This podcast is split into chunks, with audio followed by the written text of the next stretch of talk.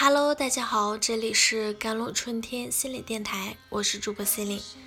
今天跟大家分享的文章叫做《他对伴侣说：我只能把你当艺术品一般在家里供着。》王先生要离婚，放弃那个曾经是自己女神的妻子，原因是过不下去了。他对自己的妻子说：“我只能把你当艺术品一般在家里供着。这么多年，我太难受了。”王先生离婚是要和另外一位女性结婚，那是一位普通的足浴店的技师。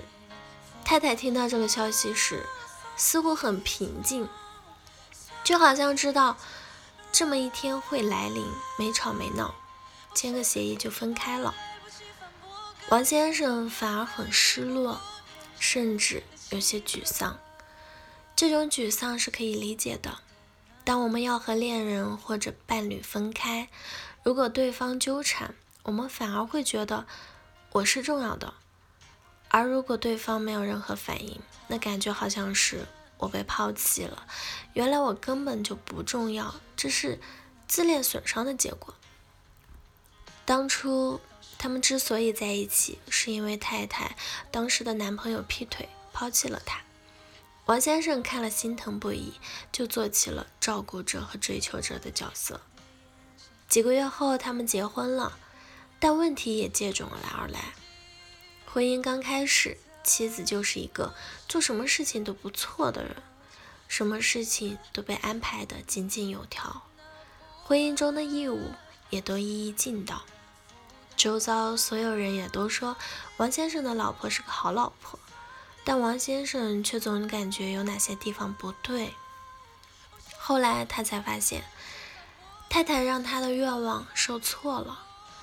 证明我可以给自己爱的人幸福，是他婚姻中最强烈的动力。这样的动力是源自他的童年经历。小时候，爸爸经常不归家。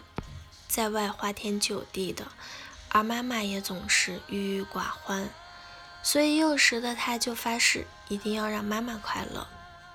而太太没有从那段令人心碎的恋爱中走出来，她一直都在用无心的状态应对了十多年的婚姻，不抗拒，不积极，不主动，尝试用这样的方式来维护着自己内心的安全的体验。害怕一旦动情就会受伤，一旦依赖就会被抛弃。他们的婚姻一直没有真正亲密过，都是为了彼此防御自己内心的脆弱和对幼年经历的恐惧。小 R 和小 L 终于结婚了，在没有获得父母祝福的情形下，有点悲壮的结婚了。两人初相识于一场聚会。当时小 R 喝多了，小 L 一直照顾他，还被他吐了一身，没有任何的怨言。小 R 感觉这个人就是他要找的人，而气质满满的小 R 也同样吸引着小 L。虽然两人家庭和背景有差距，但他们还是相爱了。当小 L 第一次出现在小 R 父母面前时，他们犀利的问题和毒舌的评价。让小 L 感觉无地自容，且非常的愤怒。小 R 很难堪，想过父母可能会刁难小 L，但没想到会那样的羞辱他。他用自己的温柔化解了小 L 的难过，并且义无反顾的离开家，直接同男朋友住到了一起。半年后的一次意外的怀孕了，让他们把结婚提上了日程。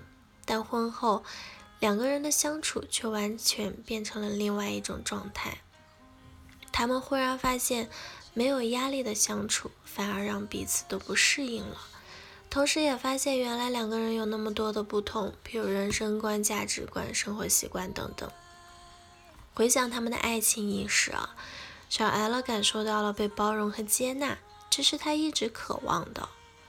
这正是他眼中父母的对立。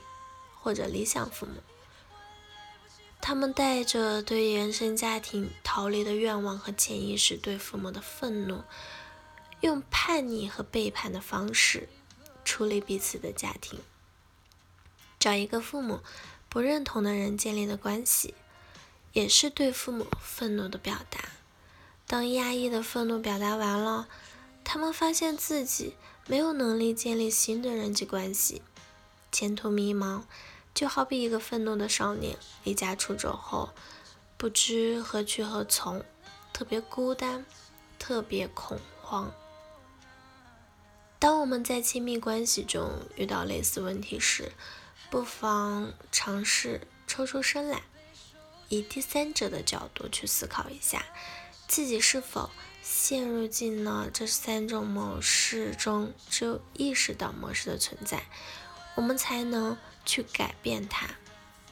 爱情很浅，有可能随时发生；亲密很深，需要我们不断的自我探索，并努力克服一些障碍才会发生。好了，以上就是今天的节目内容了。